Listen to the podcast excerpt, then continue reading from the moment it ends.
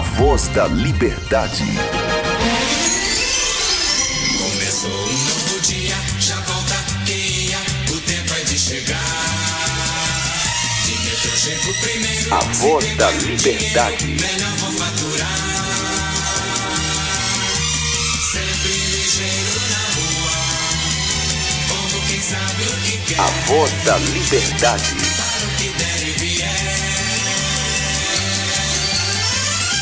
Cidade não desperta, apenas acerta a sua posição. Porque tudo se repete, são sete e as sete explodem multidão. Portas de aço levantam, todos parecem correr. Não correm de, correm para. A voz da liberdade.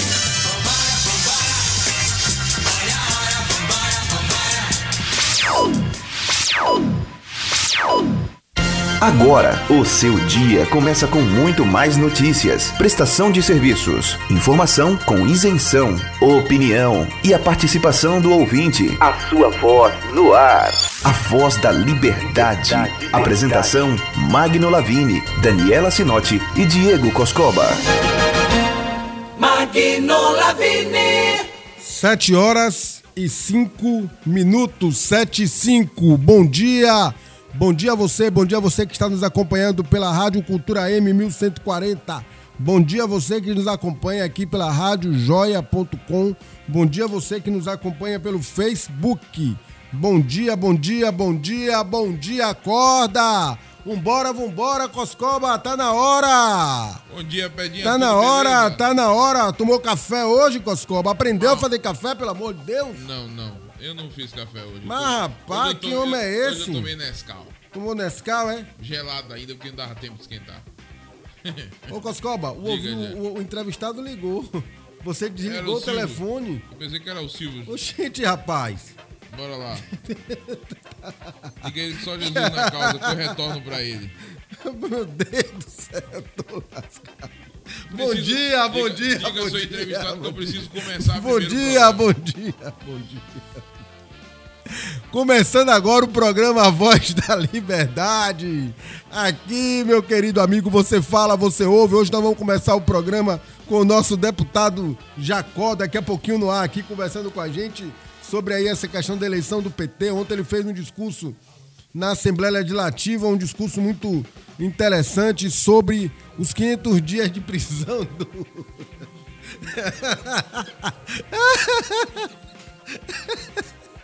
É bom pra dar risada. Ai, ai, são sete horas e sete minutos. Aqui é bom que a gente ganha pouco, mas se diverte. Eu tô com o deputado Jacó na linha, é isso? Alô, bom dia, Jacó. Bom dia, Magno. Bom dia, ouvintes da Rádio Joia, da Rádio Cultura M. Cultura M. É um prazer enorme, Magno, estar tendo a oportunidade de dialogar com o povo de Salvador e da Bahia. Estou à sua disposição. É, meu querido deputado Jacó. Alô? Oi, Alô, alô, Jacó? oi. Tá me ouvindo, Brum? É, é, meu querido deputado, bom dia. É, o senhor tá sendo candidato aí a presidente do Partido dos Trabalhadores. É, tá uma disputa grande dentro do PT, tem sua candidatura, a do Éden Valadares, a da Lucinha. Como é que tá essa disputa, já que eu tenho visto aí pelas redes sociais sua caminhada em diversas cidades com essa discussão sobre é, a questão interna do PT? Bom, Magno, o momento que nós estamos vivendo internamente no, P- no PT é um momento muito importante, um momento de muita força política, porque o nosso partido, em meio a tanta, toda essa crise, a toda essa confusão que atinge a sociedade, nós estamos em ebulição interna, ou seja, as forças políticas do nosso partido estão se movimentando, se mobilizando para fazer a disputa interna pela direção do partido pelos próximos quatro anos.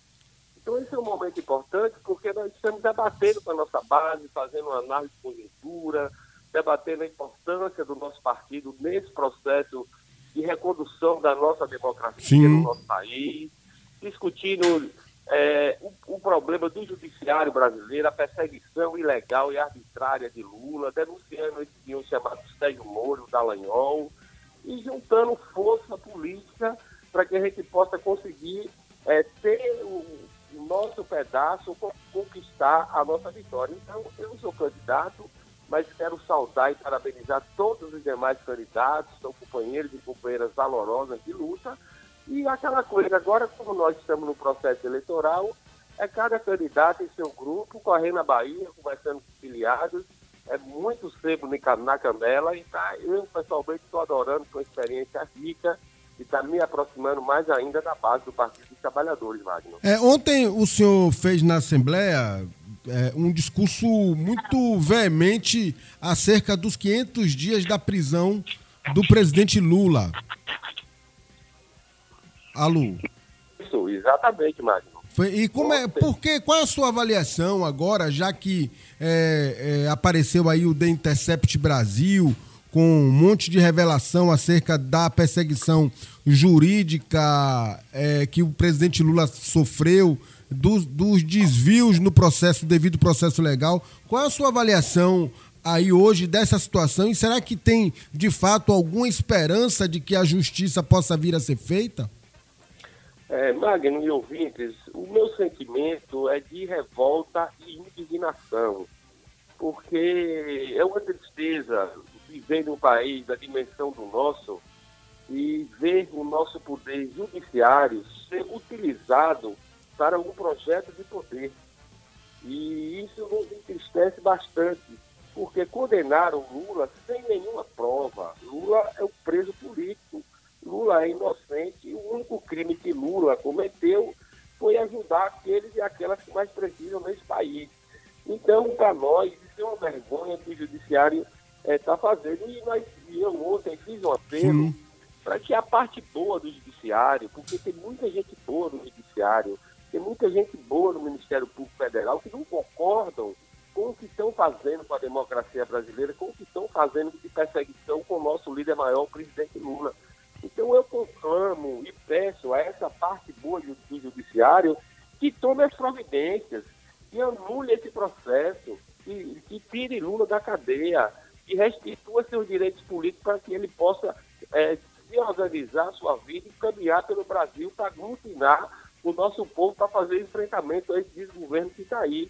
Então, nós não vamos nos calar, Marcos. Eu, É. como deputado estadual, não vou me calar até o nosso líder maior ser solto, até que a justiça seja feita, porque não é possível um país como o nosso ter uma justiça tão parcial. Ontem eu, Sim. me revoltei porque lembrar que um- há um ano atrás Lula, Lula era proibido pela justiça de dar entrevista. É verdade. Lembram? Ele era proibido, não podia, não podia, não podia. Agora que passou as eleições, ontem disseram o judiciário disse que agora Lula está liberado para dar entrevista, que não precisa mais de autorização da justiça, que quem escolhe é ele. Ou seja, o que mudou na lei de um ano para cá? Que, a lei que- é a mesma. situação atitude, né? vergonhosa, né? Acabou as eleições. É, acabou com as certeza. eleições, agora Lula pode falar. O ano passado era eleição, ele não podia falar. Então isso nos envergonha, nos entristece e nos revolta. E ontem eu fiz esse pronunciamento para a sociedade baiana, mostrando o meu posicionamento político que eu estou denunciando e que eu defendo a liberdade de Lula e a anulação desse, é, desse, desse processo. Wagner. Agora, deputado, é, o senhor também é conhecido, a sua atuação, como um- uma pessoa muito vinculada às questões ambientais.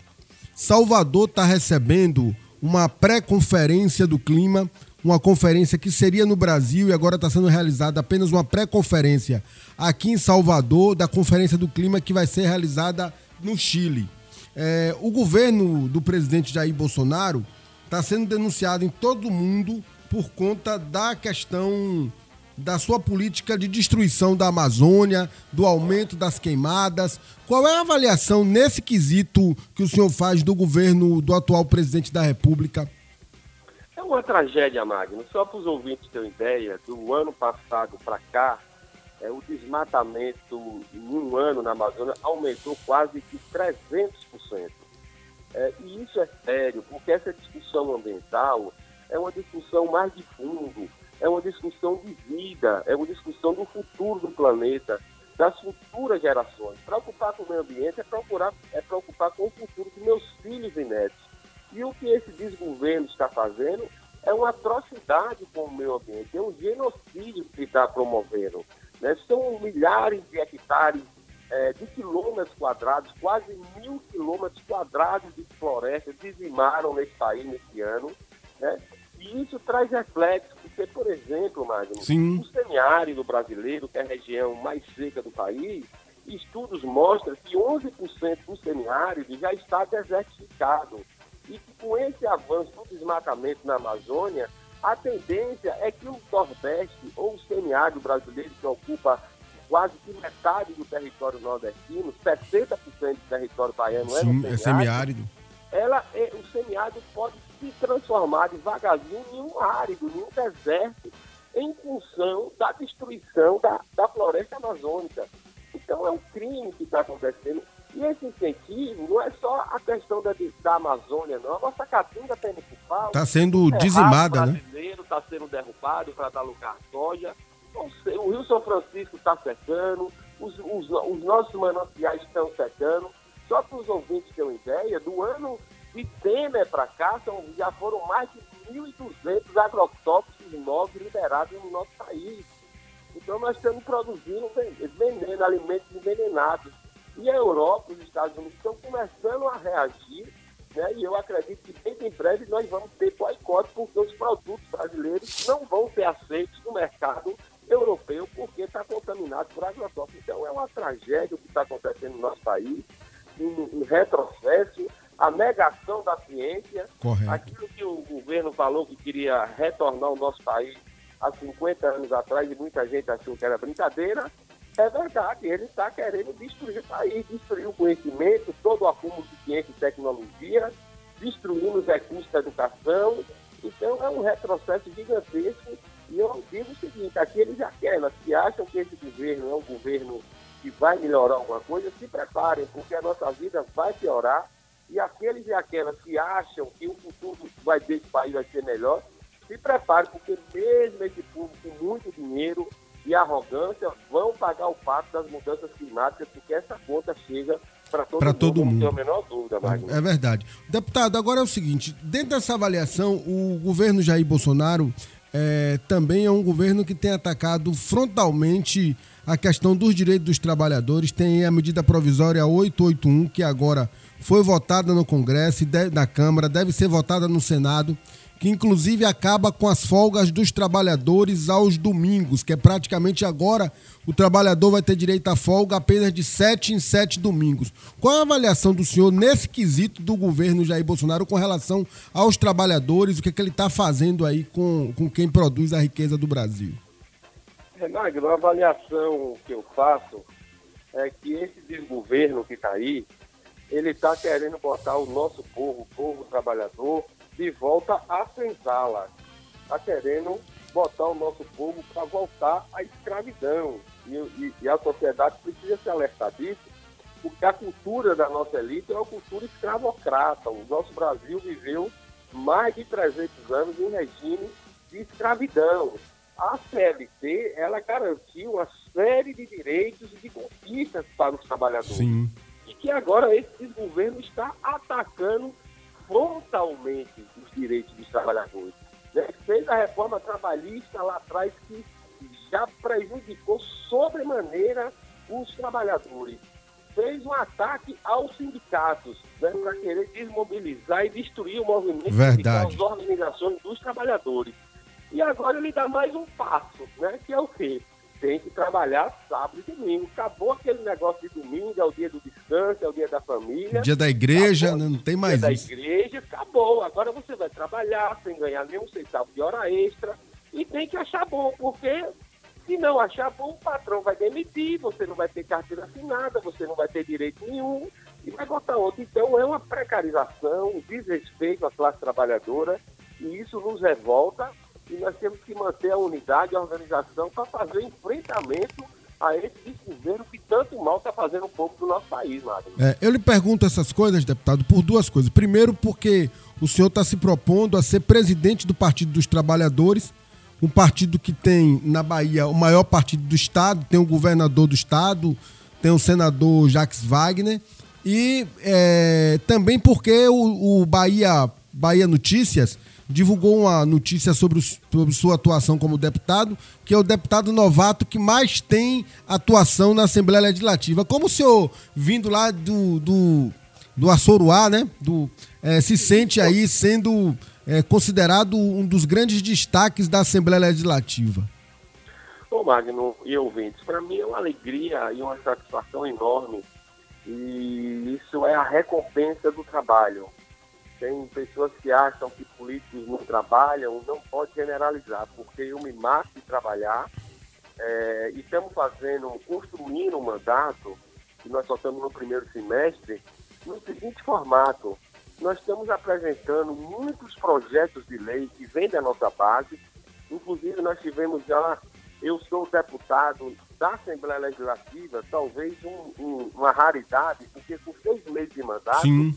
Eu já tive um projeto aprovado em todas as comissões e sancionado pelo Eu, governador. eu ia perguntar justamente sobre isso para você, que é a questão do, da importunação, não é isso? Isso, exatamente. Né? Como é esse projeto, deputado, para que as pessoas fiquem sabendo? Ele, esse, esse é um projeto que ele dialoga com a Lei Federal 13.108, que é a Lei Maria da Penha. Sim. que é a lei que, que diz que bater, perseguir, maltratar, é, é, assediar as mulheres, isso é crime. Então, o, mas isso ninguém tem conhecimento dessa lei no detalhe. Então, qual foi a proposição da nossa lei? Em todos os locais públicos seja fixada uma placa dizendo, ó, mexer com as mulheres, assédio sexual é crime. E bota lá um número 180 para as mulheres que se sentirem assediadas pedirem ajuda à polícia. Porque o feminicídio no nosso país, ele avança assustadoramente. Isso é outra pauta do governo federal, do governo Bolsonaro. O feminicídio no nosso país avança sobremaneira. Os homens agora, com esse incentivo às armas, estão se sentindo à vontade Tem muita gente aí que não, companheiras. não tem juízo para nada e a violência contra a mulher é um das, dos reflexos disso. Outra coisa que está acontecendo muito gravemente, eu queria saber a, a sua opinião, é com relação à questão do desemprego. O, o país está com 14 milhões de desempregados, não há nenhum sinal de retorno da, da atividade econômica. Salvador é a cidade é, campeã de desemprego, é campeão é vice o tempo todo. Tem cerca de um milhão de pessoas, quase mais de 30% da sua força de trabalho é, parada, o pessoal, ou no subemprego. Como é que o senhor vê aqui as iniciativas dos governos locais? Porque eu quero entender um pouco a sua atuação aqui em Salvador, já que o senhor teve aqui 8 mil votos, né? Aqui nessa cidade. Como é que o senhor vê a atuação do governo local, eh, do estado da Bahia e da prefeitura de Salvador com relação a esse grande flagelo que está atingindo o povo, que é o desemprego? Bom, Magno, esse ouvinte, esse grande flagelo que está acontecendo no nosso país, ele se tem decorrência do modelo de projeto adotado a nível federal. É um projeto de Estado mínimo, é um, é um projeto que tira o dinheiro da produção e bota para o mercado financeiro. Então, é um, é, é um modelo que ele acentua o desemprego. Por que ele, esse desemprego é acentuado e ele é reforçado e a retomada do crescimento ela não chega? Porque nós temos um presidente da República que ele não dialoga com os empresários, que ele tensiona e que ele afugenta os investidores. Nenhum investidor sério nesse país, eu tenho escutado isso inclusive do próprio governador Rui Costa, nenhum governo, nenhum empresário sério tem coragem de investir no país num ambiente político e econômico tão difícil como nós estamos vivendo. Quem é que vai ter seu dinheirinho que vai ter coragem de implementar uma fábrica em um país com a construção que nós estamos vivendo? Então, tudo isso está dificultando o processo da retomada do crescimento econômico. E aqui na Bahia, nós estamos salvos ainda porque nós temos o governador Rui Costa, que está tocando muitas obras importantes Sim. que acaba impulsionando a economia, mas isso tem efeito limitado. né? porque é, as dificuldades são gigantescas. A Bahia é um, um estado que a sua riqueza é concentrada basicamente na região Na região metropolitana. Então você tem uma dificuldade de promover o desenvolvimento muito grande. Aí você tem um governo federal que boicota a Bahia, que boicota o Nordeste, que não libera recursos, nem paga os recursos que deve ao Estado. O governo federal deve de repasse, de contrato, de obras que o governo do Estado fez em parceria, o Estado concluiu mais de 400 milhões de reais estão É. lá bloqueados. Então, tudo isso dificulta a retomada do desenvolvimento, investimento em obras, em saúde, educação, que possa girar a roda da economia. É porque Então, essa, situa infelizmente, nós estamos passando por uma dificuldade muito grande. essa situação aí, é, deputado, de fato, todas as pessoas que a gente conversa, em qualquer roda de amigos, a conversa é: pode levar meu currículo? Como é que está a situação? Todo mundo um desespero nessa questão do desemprego. Agora, o senhor aqui em Salvador é, tá tendo também eleição municipal do PT, né? Tem alguns grupos disputando. Como é que tá essa questão e como é que tá o deputado Jacó posicionado aí nessa disputa do PT de Salvador? Magno, aqui em Salvador, é, o PT está numa disputa acirrada, como em vários cantos da Bahia, tem várias candidaturas, vários agrupamentos, mas como o meu mandato e a minha liderança é constituída a partir dos movimentos sociais, Sim. nós construímos uma aliança, né, com um- um- uma, uma- nós, eu sou é, de uma tendência interna chamada Esquerda Popular e Socialista. Certo. Nossa, a nossa turma da EPS, nós se aliamos com a CNB, que é Construindo o Novo Brasil, que é, o- que é a tendência do nosso líder maior, o presidente Lula. Sim. E nós juntamos aqui em Salvador também com a outra força política, que é o Avante, que é o deputado Marcelino Galo e é o deputado federal Jorge Sola. Turma boa, hein? Então, nosso agrupamento político, nós fizemos uma composição e temos Ademário como candidato à presidenta no primeiro período, Iracema, ou Sema, que ela é dirigente do movimento Sem Teto de Salvador, como vice. Então, construímos uma chapa, é, uma chapa forte e que está dialogando. E, para mim, é importante porque tem a representação dos movimentos sociais. Sim, é verdade. Então, os- o nosso partido é um partido dos trabalhadores, então ele tem que ser dirigido, tem que ter influência da classe trabalhadora dos movimentos sociais. Então, a nossa chapa traz esse perfil estamos dialogando, rodando a cidade, as zonais, conversando, construindo, debatendo com os nossos filiados. E eu tenho muita esperança de que a nossa turma vai, vai construir aqui em Salvador uma vitória muito expressiva no próximo dia 8 de setembro, Marcos. Agora, só que é o seguinte, deputado, quem tá de fora do PT, e aí eu converso com algumas outras pessoas da imprensa, alguns colegas de rádio, e o pessoal diz assim, mas esse pessoal do PT briga muito dentro, agora Jacó tá brigando com Jacques Wagner, porque Jacques Wagner apoia Éden, Jacó é candidato. Depois, como é que faz pra poder pacificar aí a história? É meio combinado, assim, no sentido de, de a briga só ficar restrita à eleição ou é apenas exposição de ideia? Como é que fica essa questão aí? Já que Jacques Wagner, como o senhor mesmo declarou no Bahia Notícias também e no Política Livre, ele é um líder de, de todos aí, né? Com certeza. Wagner é o nosso líder maior, nosso senador, nosso governador. O PT, o conjunto de lideranças do PT respeita e reconhece a sua liderança. Mas a disputa interna do PT, Magno, apesar da, das divergências, ela é muito saudável. Porque isso movimenta o partido, minha gente. O, o nosso partido não tem dono, não é? Diferentemente de outros partidos que tem um chefe, um coronel, É que verdade. manda e desmanda. Tem um O monte de partido aí que tem dono. isso, então o nosso partido não tem dono. Então, como é que é eleito escolhida a sua direção? Quem elege são os filiados. Então, claro que tem disputa dos agrupamentos, mas essas são disputas políticas, no campo da política, da opinião política. Então, a nossa disputa ela é uma disputa de alto nível, porque nós discutimos a política, nós discutimos o futuro do Brasil, nós discutimos como o nosso partido pode se organizar para influenciar nas eleições do ano que vem, influenciar nos governos, como é que nós vamos resistir ao golpe, vamos denunciar a perseguição ao presidente Lula.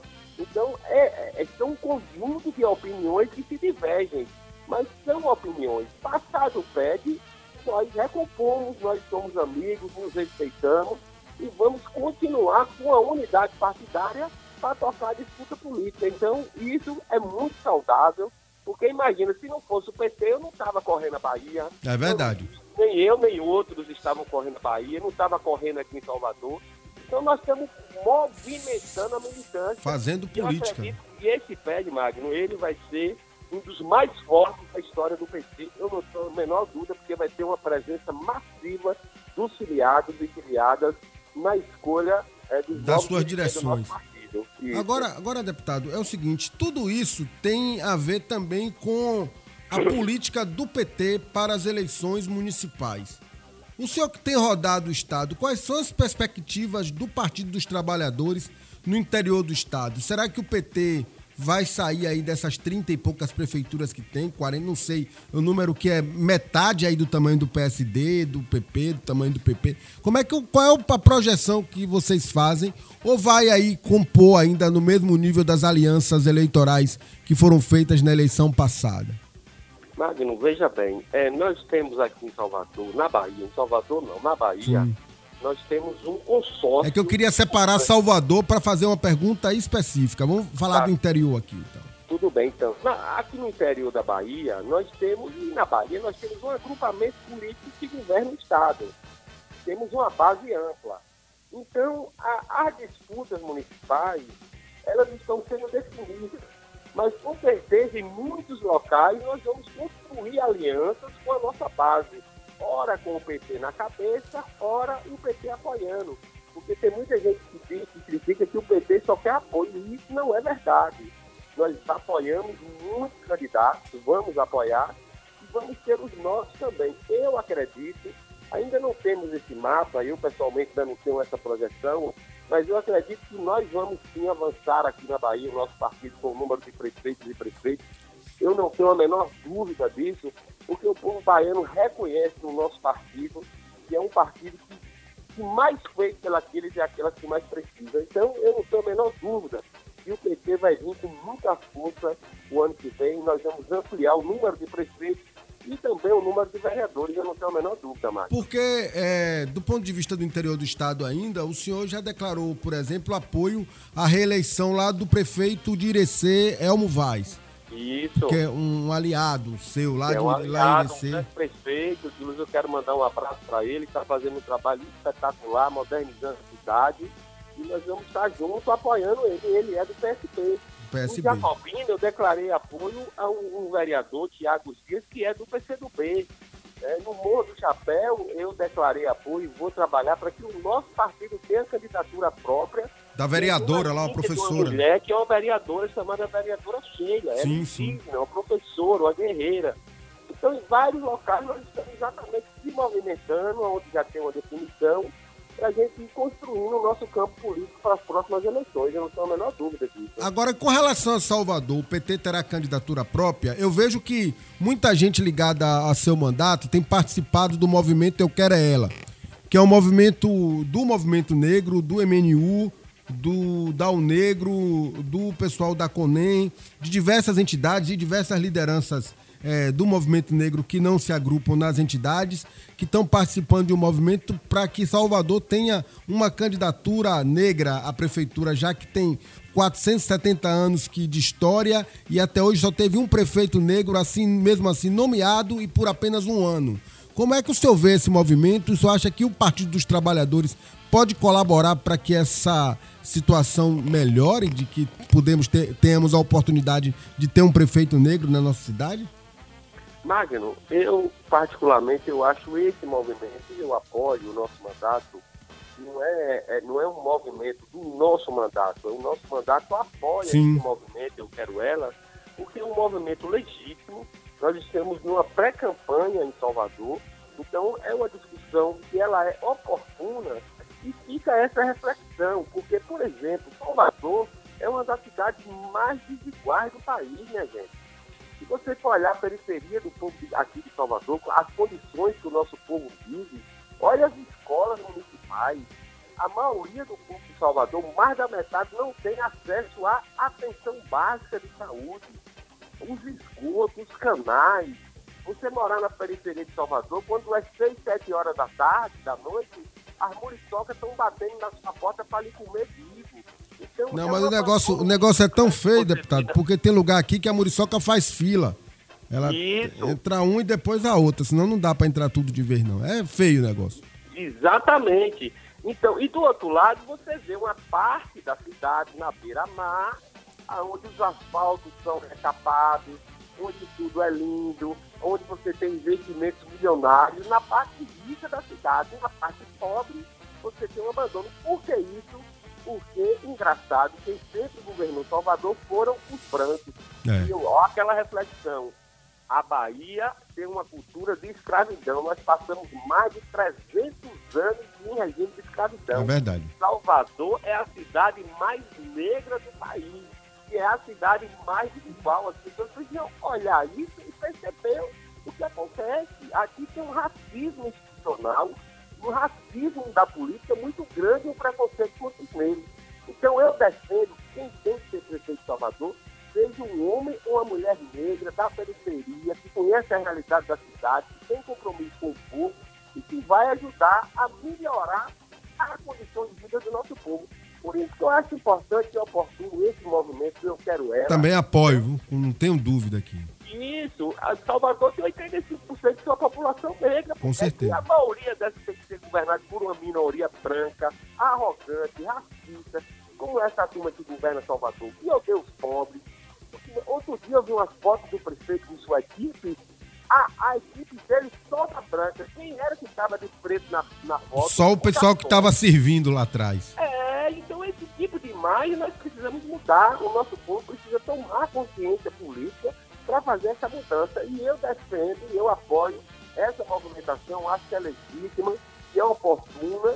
E lá na frente nós vamos ver em que, é, em, em que isso vai desembocar. E eu espero que a gente possa desembocar numa candidatura negra aqui para a cidade de Salvador, não tenho a menor dúvida, e esse foi o desejo. Sim, outra coisa assim sobre Salvador, deputado, é, foi aprovado pela Câmara Municipal o projeto de isenção de ISS para as empresas de ônibus. Esse projeto de isenção de ISS, ele dá aí uma renúncia fiscal de 70 milhões de reais para os empresários de transporte coletivo. Qual é, o que é que o senhor acha disso assim? É qual é a sua opinião sobre esse assunto? Eu acho isso um escândalo. É o prefeito ajudando uma parte de seus amiguinhos, porque as frotas de ônibus aqui de Salvador são sucateadas. Já há vários anos que a tarifa de Salvador se aumenta e a promessa é de que vai ter Botar um ônibus com ar-condicionado. ar-condicionado, que nunca chega. E agora fizeram novamente uma movimentação que privilegia né, um setor que somega impostos, que não tem compromisso com a cidade, né? E isso é muito grave, porque com 70 milhões no bolso, poderia se fazer ampliar, por exemplo, a rede cobertura da atenção básica. É verdade. Poderia gastar esse dinheiro, prefeito Aceno, para limpar os canais na periferia, para cuidar da vida do nosso povo, para arrumar as escolas, que as escolas de Salvador é um lixo. As escolas são, são muito precárias. Mas ele faz que opção? Ajeitar os amiguinhos dele, que são donos das empresas. E olha que não são todos. Tem alguns setores, por exemplo, os amarelinhos, estão fora Estão sofrendo aí as cooperativas. estão Né? sofrendo, né? As cooperativas são perseguidas, né? Por que ele não deu isenção para os amarelinhos? Por que ele não articula os amarelinhos? Porque são as grandes empresas, porque são empresas da família, do- dos amigos, dos seus círculos de amizade. Então isso é uma vergonha do povo de Salvador. Inclusive, eu vou me pronunciar no plenário da Assembleia Legislativa na próxima oportunidade, denunciando isso e cobrando da oposição aqui na, na Assembleia, que é Sim. aliada do prefeito Assemineto, que explique para a sociedade baiana por que isso, no momento de crise, você abrir mão né, de 700 milhões de reais para favorecer um grupo de amigos que já ganharam tanto dinheiro, que explora o povo de Salvador e que ganha mais vezes para gente esse prefeito que, volta a afirmar, não tem compromisso com o povo pobre dessa cidade. Outra coisa também que está acontecendo, ontem eu gravei até um vídeo, tá na minha página do Facebook. A prefeitura está propondo reduzir a quantidade de trabalhadores de transporte por aplicativo, limitar a 7.200. Os taxistas, por outro lado, a prefeitura não dá nenhuma isenção para eles terem condições de competirem com os aplicativos. Ou seja, a prefeitura, na ideia de querer regularizar o serviço de aplicativo, está querendo colocar um trabalhador contra o outro. Quando na verdade ela tinha que tomar outro tipo de iniciativa. O que é que, como é que o senhor vê essa questão do transporte por aplicativo? E será que tem, tem condição de chegar a um termo que, que permita as pessoas trabalharem, mas que também ajude aí os taxistas? Claro, Magno. Inclusive, esse problema do transporte do aplicativo, do Uber, é, tem uma demanda aqui em Salvador gigantesca em função do desemprego. Do desemprego. Tem muito engenheiro, advogado, enfermeiro, é, muitos profissionais qualificados, né? E, e estão desempregados, né? Estão pagando a conta desses governos que nós temos no nosso país. São pais e mães de família que precisam... Aí não dá meio dia só na casa da gente, né, deputado? O cara tem que ir atrás de algum fim real para levar para casa. Aí vai pro transporte. Exatamente, né? Então, esse, pro- esse problema do Uber, ele se agrava. Agora, eu percebo temos que ter equilíbrio, porque nós não podemos privilegiar uma categoria em detrimento dos taxistas. Os taxistas são importantes para a nossa Verdade. cidade, precisam ser protegidos. Eu defendo que se tenha um ponto de equilíbrio. Agora, liberar a licença do Uber para 7 mil é, é, carros, isso é muito pouco, porque a demanda é muito maior. É, vai, vai criar um mercado paralelo. Na verdade, daqui a pouco vai ter gente vendendo autorização de Uber. Quer apostar? Se fizerem isso? É, eu não tenho a menor dúvida. É, aí é um negócio muito, muito esquisito mesmo. Deputado Jacó, o senhor, é, com essa sua política, chegou devagarinho, Coscoba até brinca, diz que veio montado no jeguinho lá do interior, é, vestido com um alforge de, de couro. Tá aí frente. Hã? É o gibão, né? É, gibão. O gi- o gibão, é o gibão. Tá enfrentando aí, aí é, batalhas duras logo no começo do mandato. O senhor avaliava que ia começar assim sua carreira como deputado já nesse nível de. Parece que já entrou a- a- fazendo corrida de, de 100 metros, um pique danado? É, Magno, é, eu não imaginava estar nessa condição que eu me encontro hoje, sendo um deputado de Estado, sendo um deputado candidato à presidência do nosso partido. Mas eu lhe digo uma coisa, meu amigo, nada supera o trabalho. É verdade. nós temos trabalhado muito. é, é, eu trago experiência de vida, eu tenho 54 anos de, de vida, é, acumulei muita experiência na minha trajetória de vida e todo esse acúmulo está me ajudando no exercício do meu mandato.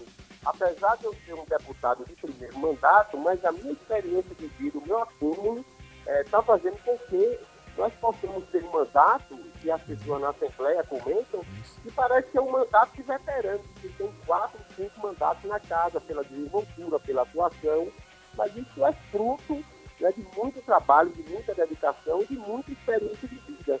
Então, eu enfrento isso com muita naturalidade, com muita tranquilidade, com muita humildade, com os pés no chão, porque nós não podemos se encantar né, com, com, com os holofotes, não podemos nos encantar com as facilidades que tem É naquela verdade. casa, e tem que manter o foco, que é o compromisso com aqueles e aquelas que mais precisam. Então, é esse o nosso foco, essa é a nossa linha, a nossa determinação, estamos com muita clareza trilhando nesse caminho, Marcos. Só mais duas coisinhas, deputado, pra gente completar aqui. A Valdicélia Lopes está mandando.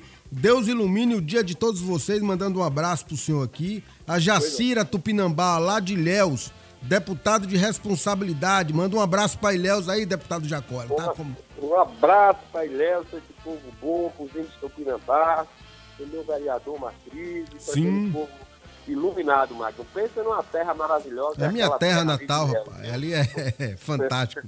N- Nossa casa. É, Ivan Moraes também mandando um grande abraço. Uma turma grande aqui na internet lhe mandando saudação. E hoje, deputado, hoje é, completam 30 anos é, que nós perdemos um grande ícone da música popular brasileira, do rock nacional, que foi o Raul Seixas. Uhum. 30 anos, 30 anos da morte de Raul. O senhor que era um jovem que também é, é, viveu esse momento, qual a sua referência sobre Raul? Rapaz, isso que você falou isso aqui, eu me arrepiei todinho. Porque Raul Seixas, é, ele é um homem que nasceu adiante da sua época. As suas letras, é, a composição que ele passou para a sociedade. Por exemplo, eu tenho um filho de 20 e poucos anos que é fã conhece as músicas de Raul, se identifica com Raul. Então a música dele é uma música para a eternidade, porque a mensagem que ele nos passou é uma mensagem atual, é uma mensagem de reflexão, é uma mensagem de resistência. É verdade. Com certeza, hoje é um grande dia, eu não tenho a menor dúvida, eu não sabia nem disso, hoje é 30 anos da morte de Raul, um baiano, e eu vou registrar isso hoje na tribuna da Assembleia Legislativa, fazendo essa homenagem a esse grande figura, compositor, que orgulha todos os baianos e baianas, foi o nosso querido Raul Seixas. É, deputado, porque assim, nesse momento difícil que os movimentos sociais, que a política, o campo democrático está vivendo aí com esse retrocesso todo, talvez a música melhor que lembre seja Tente Outra Vez, não é isso? Não tenho a menor dúvida, não tenho a menor dúvida. Raul Seixas era um ser iluminado, pensava diante do tempo dele. E você vê, já morreu há 30 anos e as músicas estão mais atuais do que nunca, dialoga com a realidade, as pessoas do povo compreendem o que ele quer dizer, e isso é fantástico. Tá ok. Deputado Jacó, um grande abraço, viu? Muito obrigado por sua participação aqui no nosso programa.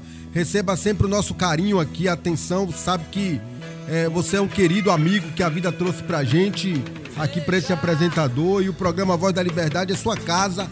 Na hora que quiser dialogar com a gente, tá às ordens. Ô, Magno, eu queria agradecer a todos os ouvintes do programa Voz da Liberdade. Quero dizer para os seus ouvintes que você é um figura extraordinário, um homem do povo, um homem lutador. Tem muitos serviços prestados ao povo da luta social dessa cidade que merece todo o nosso carinho e respeito.